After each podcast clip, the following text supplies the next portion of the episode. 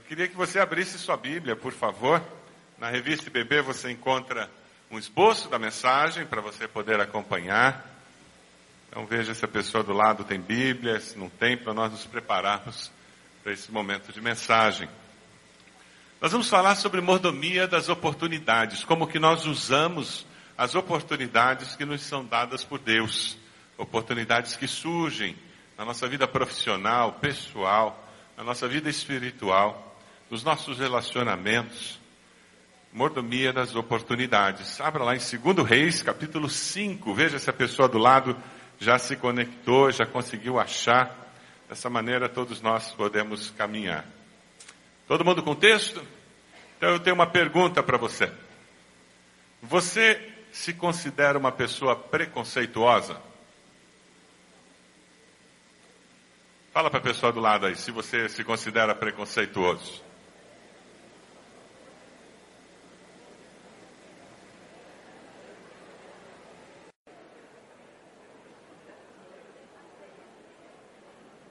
Tem duas historinhas engraçadas com relação a preconceito.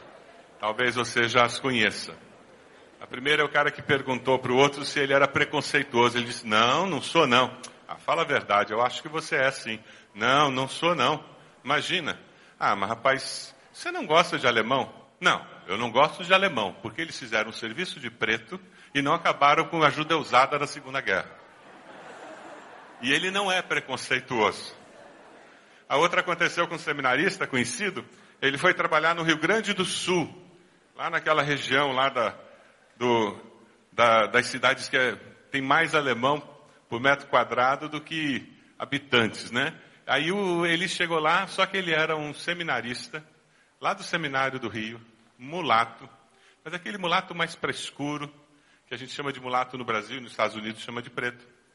E o pessoal disse, olha, cuidado que esses alemães, o pessoal lá do sul, eles são racistas. E isso aconteceu de fato. E ele foi para lá e ele ficou hospedado durante aquele, aquelas duas semanas na casa de uma senhora viúva descendente de alemão, que falava até soquinho. E durante aqueles 15 dias, ele comeu como há muito tempo não comia.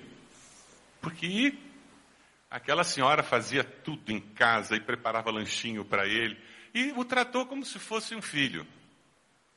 E no final, quando ele estava indo embora, ele disse: Olha, eu quero agradecer muito a senhora, que a senhora me tratou muito bem. Eu vim para cá preparado para enfrentar preconceito, discriminação, e a senhora me tratou como um filho. E aquela senhora olhou para ele e disse: hum, Mas China, eu preconceito? Eu até cumprimento preto. Quantas vezes o preconceito está dentro da gente? E a gente não percebe. Nós vamos ver um vídeo que fala sobre preconceito. Dê uma olhadinha nesse vídeo. Este é um teste de preconceito.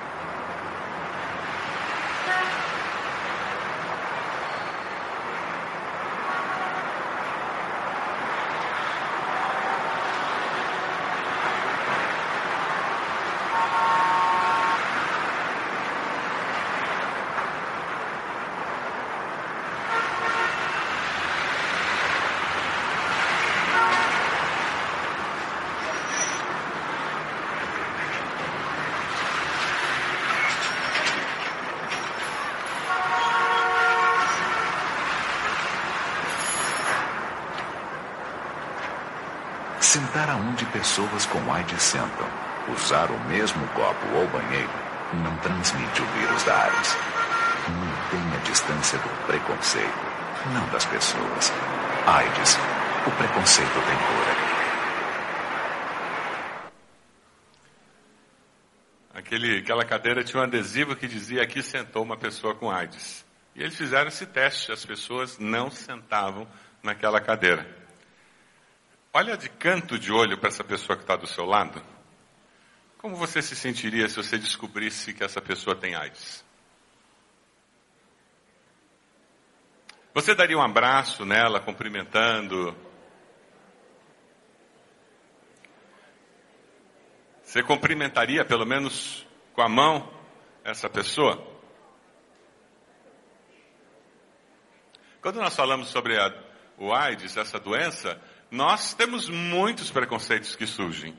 A maioria por desinformação, medo de que alguma coisa terrível possa acontecer. O texto que nós vamos ler hoje fala também de uma outra doença que cria muitas situações de preconceito na nossa sociedade. Vamos lá em 2 Reis, capítulo 5? Mantenha a Bíblia aberta que nós vamos retornar várias vezes. Nós vemos aqui uma oportunidade dada por Deus para alguém dar evidência do poder de Deus. Naamã, comandante do exército do rei da Síria, era muito respeitado e honrado pelo seu senhor, pois por meio dele o senhor dera vitória à Síria, mas esse grande guerreiro ficou leproso. Ora, tropas da Síria haviam atacado Israel e levado cativo uma menina que passou a servir a mulher de Naamã. Um dia ela disse à sua senhora: Se o meu senhor procurasse o profeta que está em Samaria, ele o curaria da lepra. Assim como AIDS, a lepra carrega uma bagagem imensa de preconceito. Até 40 anos atrás, quem era diagnosticado com lepra era obrigado a ir viver em colônias, em lugares especificamente separados para que as pessoas com lepra convivessem. Eram tirados da família e a convivência familiar praticamente eliminada. Nos tempos bíblicos não era muito diferente. Graças a Deus, no nosso país hoje em dia, há 40 anos foram extinguidas essas colônias de leprosos. Mas o estigma da doença permanece no nosso meio, apesar de todos os avanços da medicina. Nos tempos bíblicos, com medo da contaminação, os leprosos eram separados em cidades refúgios, cidades separadas para isso. Eles ficavam nas montanhas ou nessas cidades. A lei obrigava que ao entrar na cidade, se por alguma razão eles entrassem na cidade onde pessoas sadias estavam, eles eram obrigados a vir com sino. E badalando aquele sino, eles eram obrigados a gritar leproso, leproso, leproso, para que desse tempo das pessoas se afastarem. Agora você imagina esse homem, um líder político, um líder do exército da Síria, um homem no auge da sua da, do seu poder e da importância, ele descobre que está com lepra. Quando tudo parecia dar certo na vida dele, uma doença desestabiliza o seu mundo. Maior do que o problema da doença era o problema do preconceito. E muitas vezes nossos preconceitos transformam as situações da vida piores do que elas são. Como você tem reagido quando situações adversas chegam na sua vida? Quando uma doença, uma crise, uma situação de discriminação acontece, como você reage quando o seu mundo começa a balançar? É interessante porque nessa história nós encontramos uma adolescente. Onde tem adolescente aqui? Levanta a mão. Onde estão os adolescentes? Olha lá. Nessa história nós encontramos alguém com a idade de vocês. Ela tinha sido levada como escrava quando Israel foi conquistado. E interessante é porque aquela, aquela adolescente, ela de uma forma muito corajosa, dê uma olhadinha no versículo 3, ela diz: Se o meu Senhor procurasse o profeta que está em Samaria, ele o curaria da lepra. Ela não deixa passar a oportunidade porque ela é adolescente ela não deixa passar a oportunidade de falar do Deus que ela, em quem ela cria. É interessante porque tem duas lições muito importantes aqui que eu vejo no, na vida dessa adolescente. A primeira delas é que ela não se deixou abater com as circunstâncias adversas. Ela estava longe da sua terra, longe da sua família, trabalhando como escrava. Ela era forçada a fazer algo que ela provavelmente não gostava. Ela estava no meio de uma cultura estranha, com uma língua estranha. Ela tinha tudo para viver deprimida, amargurada, ressentida e até desejando mal para aquela família, não é verdade? Mas ela escolheu que ela não deixaria que o seu coração se abatesse. E ela fez uma segunda escolha muito importante. Ela escolheu que não ia cultivar ódio por aquela família, por aquele povo que havia derrotado o seu povo, que havia acabado com a sua terra para aquelas pessoas que estavam forçando-a a viver algo que ela não, não queria viver. Ela tinha todas as razões para dizer: está vendo? Mão de Deus está pesando sobre o Senhor, porque o Senhor destruiu o nosso povo. Bem feito. Quantas vezes não é esse o sentimento que vem no nosso coração? A vontade é dizer bem feito. Mas não. Ela escolheu ter um coração limpo, sem ressentimento, sem ódio. Quem sabe esse é o seu desafio no dia de hoje. É dizer, Deus me deu um coração parecido com o coração daquela adolescente. Um coração que ao invés de ter ódio, sente misericórdia pelas pessoas. Que enxerga as dificuldades das pessoas, enxerga o que as pessoas fazem de errado e não se deixa contaminar pelo erro. Lembra do que Romanos 12 nos fala? Não te deixes vencer do mal, mas vence o mal com o bem. Aquela adolescente fez as escolhas certas e por isso o coração dela não carregava ódio e por isso ela pôde perceber uma oportunidade incrível para testemunhar o poder de Deus. Vou repetir. Porque o coração dela não era ressentido contra as circunstâncias da vida, porque o coração dela não era ressentido e nem carregava ódio por aquelas pessoas que a forçaram a vir para aquela terra estranha, porque ela manteve um coração limpo. Ela percebeu uma oportunidade dada por Deus a ela. Porque quando vem dificuldades na nossa vida, nós só temos duas escolhas: ou melhorar ou amargar. E ninguém faz essa escolha por nós, nós a fazemos. Ou aquela situação vai me tornar uma pessoa amarga, ressentida, rancorosa, que cultive e permite que raízes de amargura penetrem no mais profundo do nosso ser, transformando a nossa vida uma vida amarga. Ou nós podemos fazer a melhor escolha. E levar aquela pessoa, aquela dificuldade, colocá-los aos pés da cruz, liberar perdão para quem precisa ser liberado perdão e dizer: Deus, eu me recuso a viver a vida cultivando ódio, ressentimento, vingança, porque eu quero perceber o mover do Senhor nas circunstâncias. E ali naquela situação da doença daquele líder, existia um mover de Deus para deixar muito claro, não apenas para ele que tinha liderado a derrota do povo de Israel, para deixar muito claro não apenas para aquela adolescente que de fato Deus de Israel era Deus, mas uma oportunidade para dizer para todo o povo da Síria, que se considerava o povo mais poderoso e mais capaz, e que os seus deuses eram os melhores deuses. E o Deus de Israel, através de uma enfermidade, ele estava repercutindo em toda aquela nação que eu sou Deus. Quem sabe você anda com o coração amargurado, ressentido e por isso está perdendo uma oportunidade dada por Deus para impactar a vida de alguém no seu trabalho, a vida de alguém na sua família. E você está tão atolado, tão mergulhado no ressentimento, na amargura, que você não consegue ver o mover de Deus, porque a sua comunhão com Deus está quebrada. É interessante porque essas escolhas ninguém as faz por nós. Quem sabe Deus o trouxe hoje aqui porque você precisa liberar perdão para alguém. Você precisa abandonar essa amargura, esse ressentimento e olhar para a cruz, por aquele que morreu na cruz por todos os pecados. Mas sabe nesse texto, se você continua lendo, lá no versículo 4, você começa a ver a situação de uma oportunidade que surge e como pessoas podem agir e buscar soluções no meio daquelas situações que vivem. Versículo 4, nós vemos Naamã, foi contar ao seu senhor, ao rei, o que a menina israelita dissera. E o rei da Síria disse, vá, eu lhe darei uma carta que você entregará ao rei de Israel. Então Naamã partiu, levando consigo 350 quilos de prata, 72 quilos de ouro e 10 mudas de roupas finas. A carta que levou ao rei de Israel dizia, junto com essa carta, estou te enviando o meu oficial Naamã para que o cures de lepra. Eles achavam que aquelas ofertas, aquele poder econômico, que toda aquela beleza, tudo aquilo faria com que a cura acontecesse.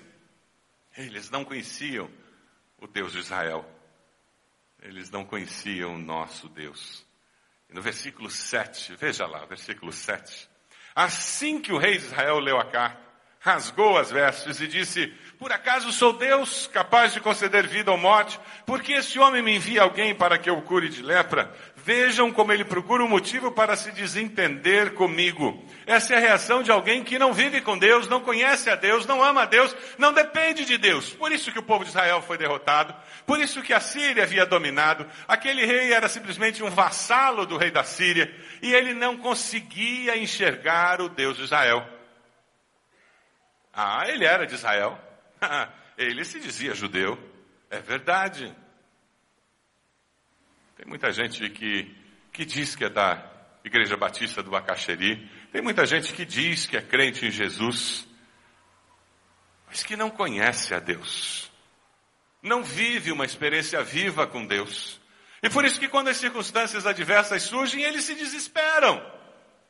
Porque eu estou caminhando sozinho pela vida, que eu tenho uma religião, o que eu faço são ritos de religião. Eu não tenho uma vida com Deus que começa na segunda e termina na segunda, porque está começando outra semana de vida com Deus e por isso recomeça. Como tem sido a sua experiência com Deus? É só quando vem à igreja? Algumas pessoas dizem, eu vou na igreja para recarregar as baterias. Coitada das suas baterias. Isso é a mesma coisa que você dizer que eu vou fazer uma refeição por semana. E o corpo que aguente os outros sete dias sem comer. É ilógico, é irreal, é impossível. É interessante porque você vê duas pessoas acostumadas a lidar com poder, mas com reações completamente diferentes aqui.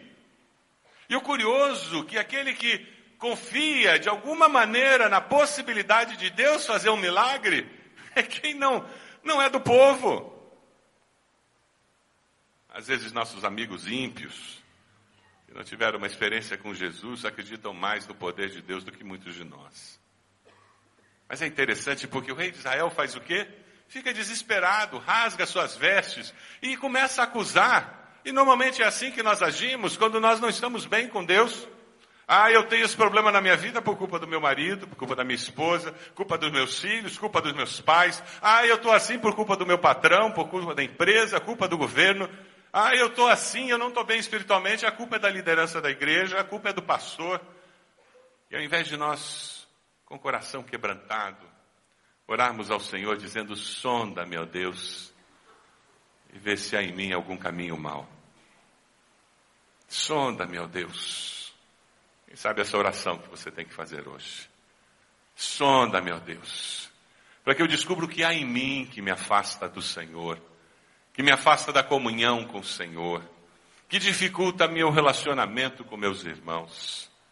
Sonda-me, ó Deus. O rei de Israel, desesperado, ele não sabia o que fazer. Você fica desesperado, perde o centro, fica descontrolado. Quando notícias ruins chegam na sua mesa no trabalho, quando o telefone toca e alguma coisa desagradável acontece, quando nós caminhamos com Deus, certamente somos abalados pelas notícias ruins, mas não desesperados, porque nós sabemos em que nós cremos. Namã acreditava numa solução. A hora que a menina apresentou aquela possibilidade, ele disse: Ah, eu quero ver isso ele enfrenta a enfermidade de uma maneira diferente.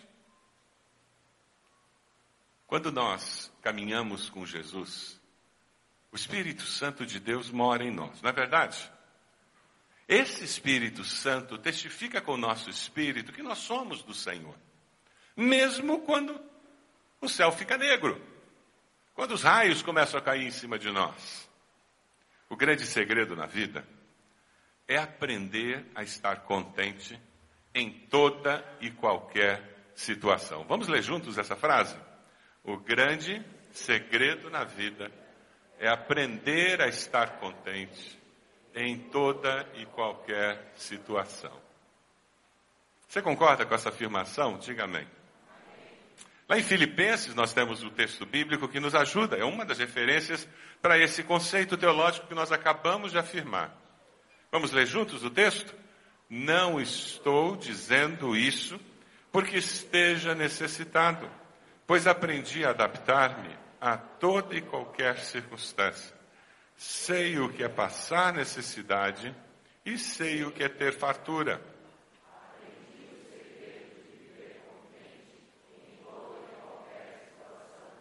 Seja bem alimentado, seja com fome, tendo muito ou passando necessidade. Tudo posso naquele que me fortalece. Para um pouquinho, fica olhando esse texto. E à luz do sonda-me, ó Deus, e vê se há em mim algum caminho mau. Olha ao Senhor agora dizendo: Deus, tem alguma área da minha vida em que eu não consigo viver contente independente das circunstâncias.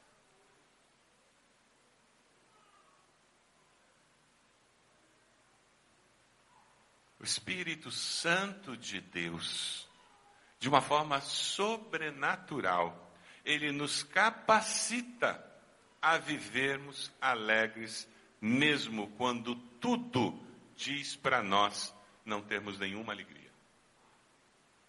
A vida é multicolorida. Nós temos momentos de extrema alegria e de tristeza. O que nós estamos falando aqui não é de nós sermos acomodados, mas sermos pessoas que aprenderam que por ser multicolorida, nós sempre teremos momentos de muitas coisas boas e muitas coisas ruins. Já percebeu que quando vem encrenca, vem em pacote? Quando nós aceitamos a realidade da vida adulta, Fica mais fácil vivê-la.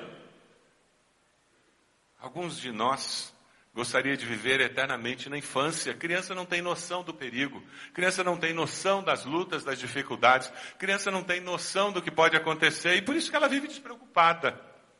O duro é quando essa criança tem 50 anos, 40 anos, com família, responsabilidades. Mas quando eu aprendi a estar contente eu faço isso de forma consciente porque eu sei quem tenho crido. E eu sei que o meu Deus pode sim, pode sim, me dar alegria interior, aquela alegria que transcende as circunstâncias. Porque a alegria do Senhor, ela é o quê? Veja lá em Tiago 1, nós descobrimos por que, que a vida é multicolorida. Vamos ler juntos? Meus irmãos, considerem motivo de grande alegria o fato de passarem por diversas provações. Olha para a pessoa do lado e diz: agora você vai ficar contente? Mesmo que a coisa encrenque, mesmo que o carro quebre, mesmo que venha uma doença. É isso que o texto está dizendo, gente. É a alegria do Senhor, não é essa alegria porque as circunstâncias são favoráveis. Vamos continuar lendo? Pois vocês sabem que a prova da sua fé produz perseverança. Você olha para a pessoa do lado e diz assim: aguenta. Aguenta. E tem horas que não é fácil perseverar. Perseverança exige maturidade espiritual e emocional. É por isso que muitas vezes nós não perseveramos, porque nos falta essa maturidade. E veja lá o, o, versículo 4: E a perseverança deve ter ação. Para quê?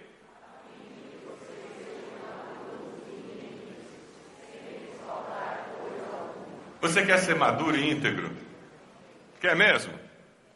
Então aguenta. É o que o texto está dizendo. Persevere.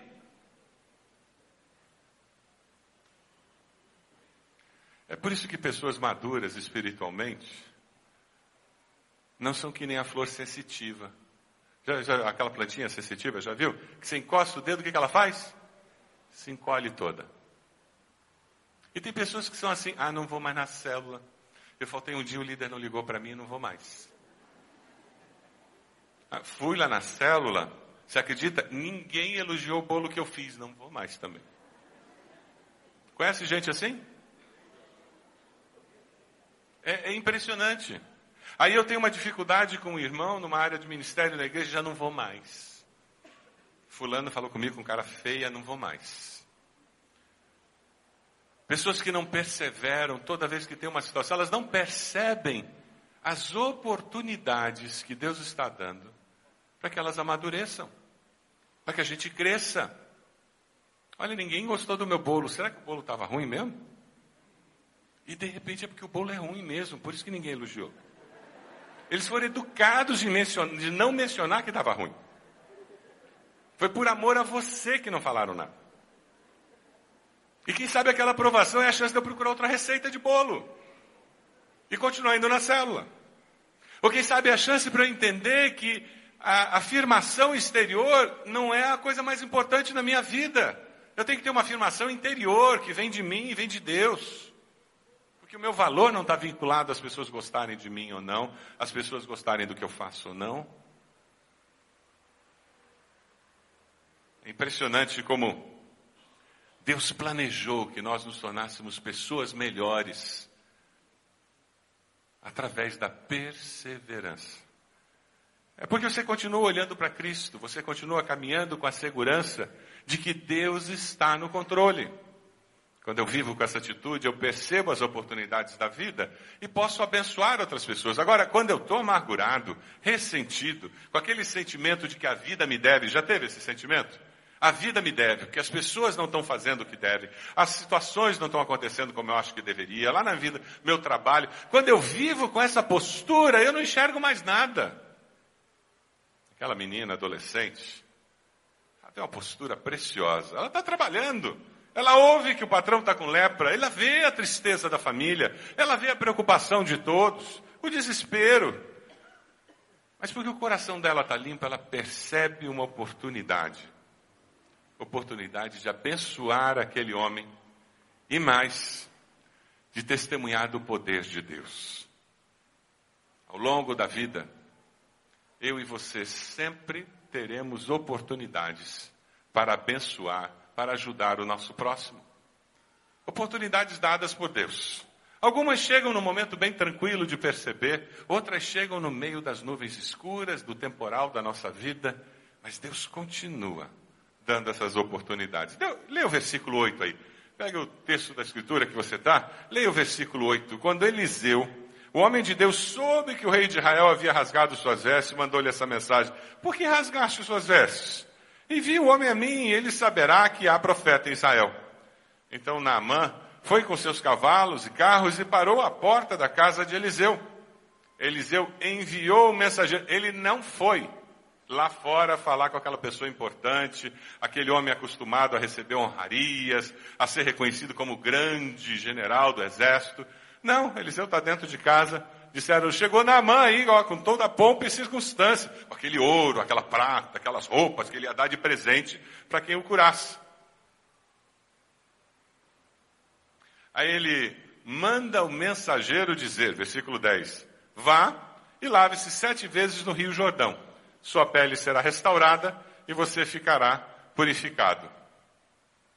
Mas Naamã ficou indignado e saiu dizendo, eu estava certo de que ele sairia para receber-me, invocaria em pé o nome do Senhor, o seu Deus, moveria a mão sobre o lugar afetado, me curaria da lepra, jogaria o lenço molhado de suor em cima da lepra, coisas assim.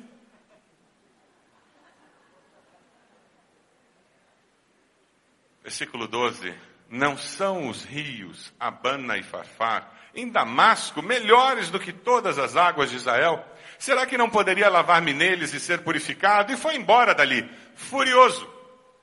Seus servos lhe disseram: Meu pai, se o profeta lhe tivesse pedido alguma coisa difícil, o senhor não faria? Quanto mais quando ele apenas lhe diz que se lave e será purificado. Assim, ele desceu ao Jordão, mergulhou sete vezes, conforme a ordem do homem de Deus, e foi purificado. Sua pele tornou-se como a de uma criança, ficou melhor do que era antes. Ficou melhor do que era antes. Deus quer usar adultos, jovens, adolescentes, cheios de convicção dada por Deus, para falar do seu amor e do seu poder. Nunca tenham medo, adolescentes, de citar textos bíblicos. Nunca tenha medo, jovens, de citar textos bíblicos para os seus pais, para os seus irmãos, só porque você tem pouca idade. Não tenha receio de falar as verdades da palavra de Deus e do Senhor da palavra, se você tem oportunidade para abençoar alguém. Aquela jovem correu risco. Você pode imaginar aquela fedelhazinha desse tamanho, falando com o general do exército da Síria, o grande conquistador, homem cheio de prestígio naquele reino, e aquela mocinha vira e diz: Olha, lá no meu povo, que vocês acabaram com eles, ainda tem um profeta, e você pode ser curado dessa lepra. É muito petulante, não é? Ela não, não se achou menos porque era jovem, ela não se achou menos porque era judia, não se achou menos porque era escrava, ela não pensou que ela tinha menos valor simplesmente porque ela estava numa condição adversa, ela sabia uma coisa. Eu sei que o Deus de Israel pode curar. Ela correu riscos. O general podia ter dito: cala a boca, menina, você é uma criada, fique no seu lugar. Ou quem sabe ele podia dizer: Deus de Israel, profeta Israel, onde é que ele estava quando eu conquistei Israel?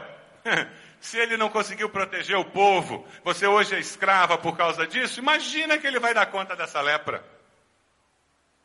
Mas quando Deus nos desafia a falar alguma coisa, a fazer alguma coisa, Ele já está trabalhando no coração daqueles que serão atingidos pelas nossas ações e pelas nossas palavras. Amém?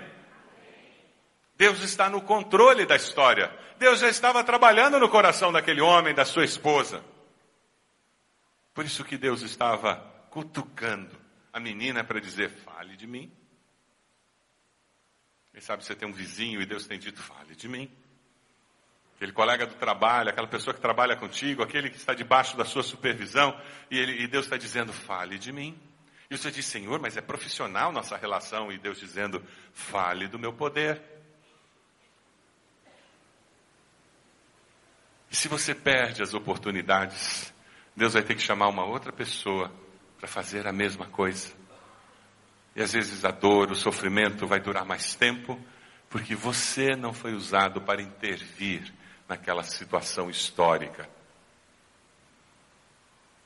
Quem sabe Deus o trouxe hoje? Porque amanhã você vai ter que falar do poder de Deus para alguém. Quem sabe Deus o trouxe hoje aqui.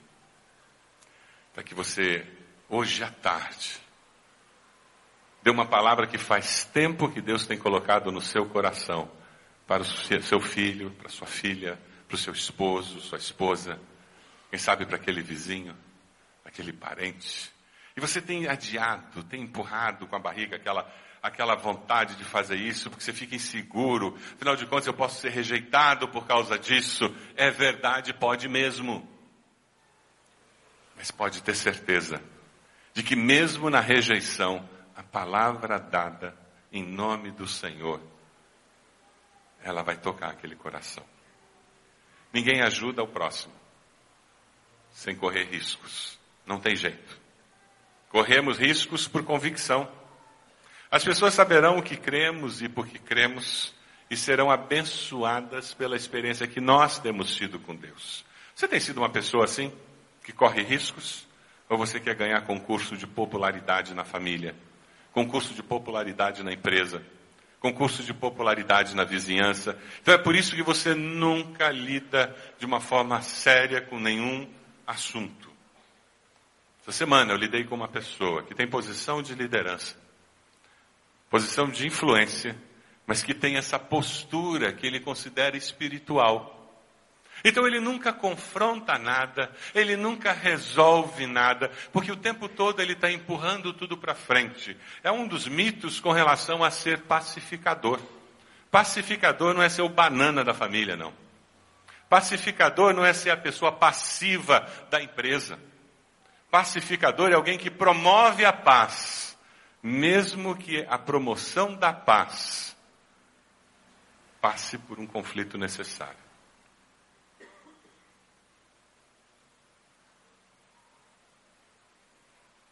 Quando nós lemos a história de Naamã, nós temos que nos lembrar de um Deus que usa pessoas para promover a sua glória e para que o seu amor seja conhecido. Foi isso que ele escolheu. Adolescente apontou para o poder de Deus. Eliseu disse: há poder, basta você ir. E Naamã teve que tomar uma decisão ali. Ou eu vou banhar-me ou não. Os rios lá da minha terra são mais limpos que esse rio Jordão, que é barrento. Ora, esse homem nem veio falar comigo pessoalmente, mandou recado. Se ele tivesse feito uma cerimônia religiosa bem bonita, aí eu ia acreditar que de fato tinha alguma coisa nisso. Mas quando Deus age de determinadas maneiras, é justamente porque Ele quer manter o foco no que é o foco. O foco não era o rito de Eliseu. O foco não era a importância que ele tinha e que Eliseu reconhecia. O foco estava no Deus que tem todo o poder.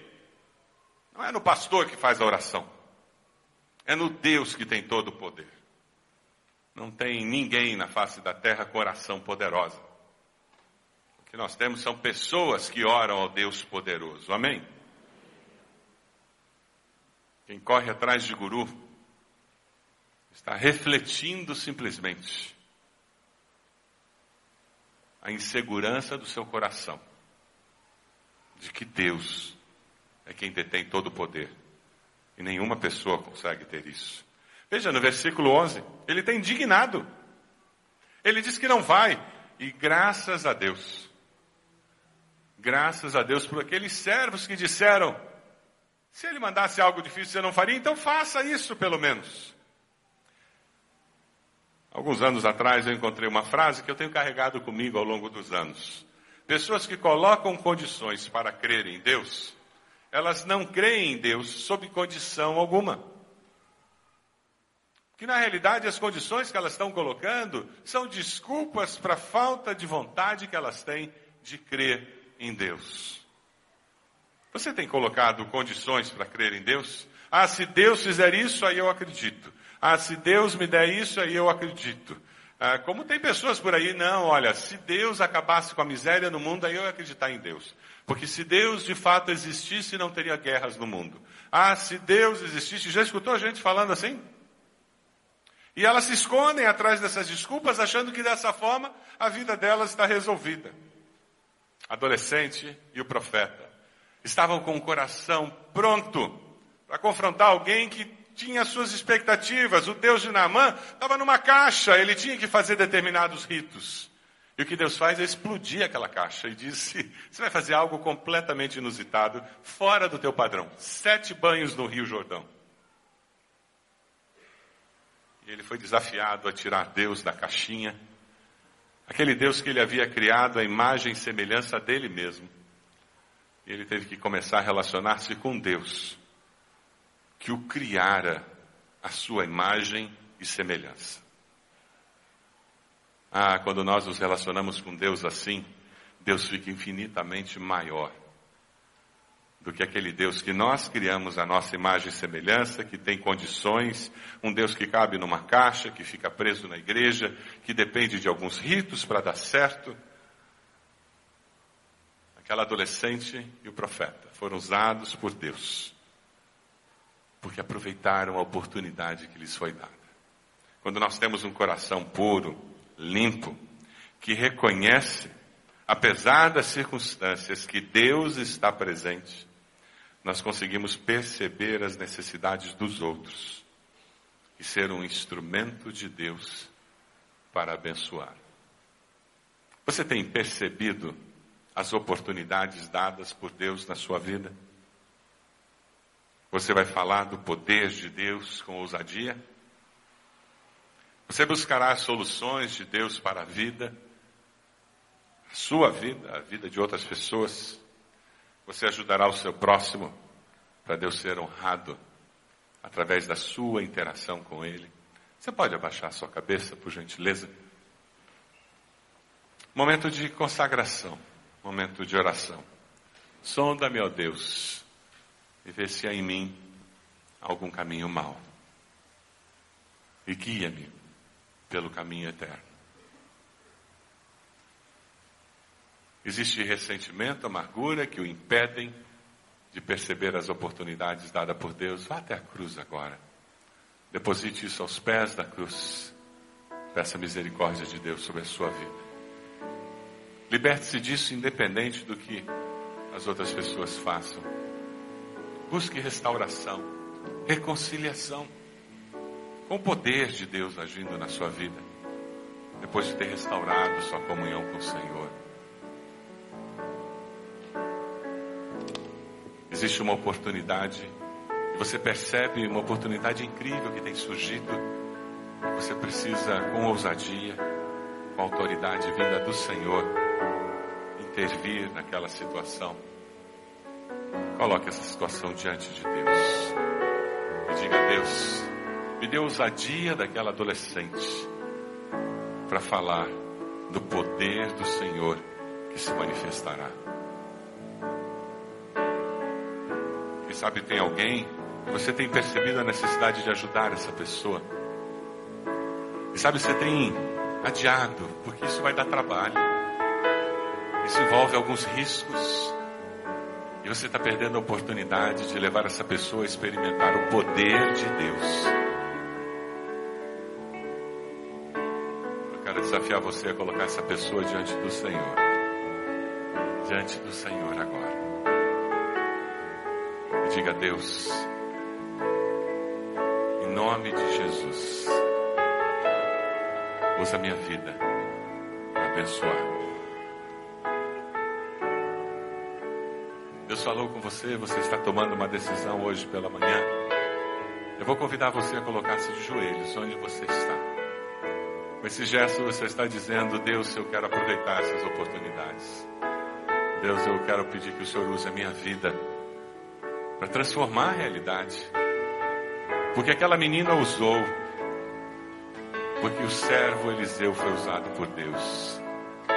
Naamã foi curado, liberto do pavor daquela enfermidade, de todo o preconceito que envolvia, usados por Deus, porque aproveitaram as oportunidades que Deus lhes deu.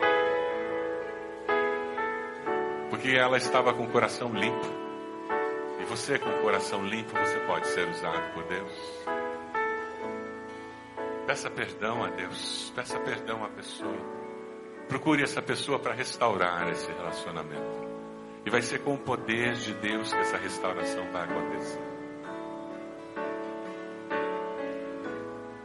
Deus, somos teus filhos, Senhor. Lavados pelo sangue de Jesus derramado na cruz perdoados pelo Senhor, e nos aproximamos do teu trono de graça, confiantes justamente na obra de Cristo Jesus feita em nosso lugar. Ó Deus, porque o véu foi rasgado, nós temos acesso direto ao Senhor através de Cristo. E é assim que nós estamos agora, pedindo Deus, por favor, cure as nossas feridas restaura nossa alma. Deus amado, cumpre teu propósito em nós. Pedimos que o Senhor nos use como instrumentos do Senhor, como o Senhor usou aquela menina. Ó Deus, que a, o exemplo daquela adolescente seja uma inspiração para nós. Que nós tenhamos palavras sábias, de confiança no Senhor. Deus, é o teu Espírito Santo que nos capacita a vencer as provações, estarmos contentes mesmo no meio da adversidade. Ó Deus, nós clamamos em nome de Jesus, para que o teu Espírito faça uma obra completa Amamos ao Senhor. Somos gratos por tão grande salvação. E te agradecemos desde já, porque com o Senhor nós podemos sim todas as coisas. Com o Senhor. E é confiando no Senhor, é certos dessa realidade, é que nós nos colocamos na tua presença e pedimos: sonda-me, ó Deus e vê se em mim algum caminho mau. E guia-me, Senhor, pelo caminho eterno. Essa é a nossa oração. E nós a fazemos no nome de Jesus.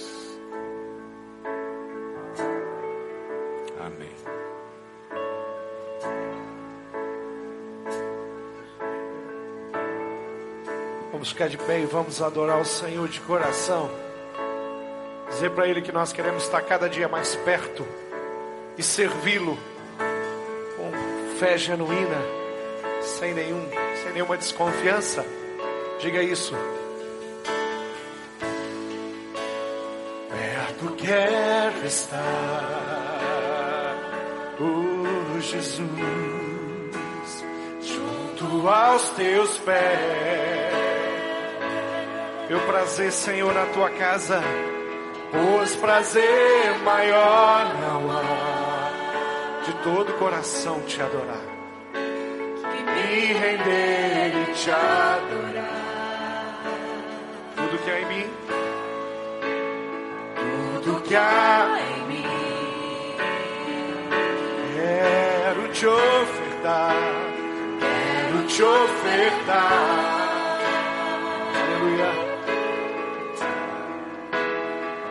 Mas ainda é pouco, eu sei.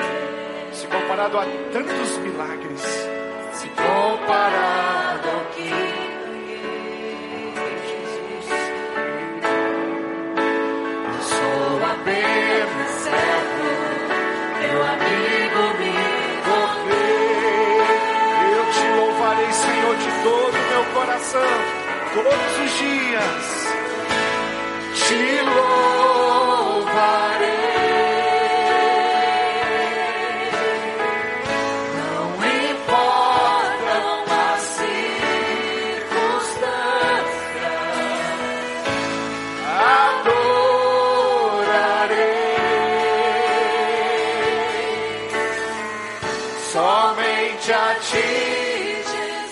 Diga perto, quero estar, lá no começo. Diga isso mais uma vez, declare.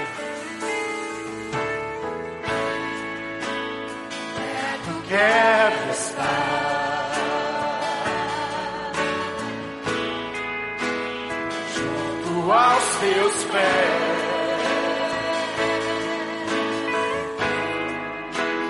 Pois prazer maior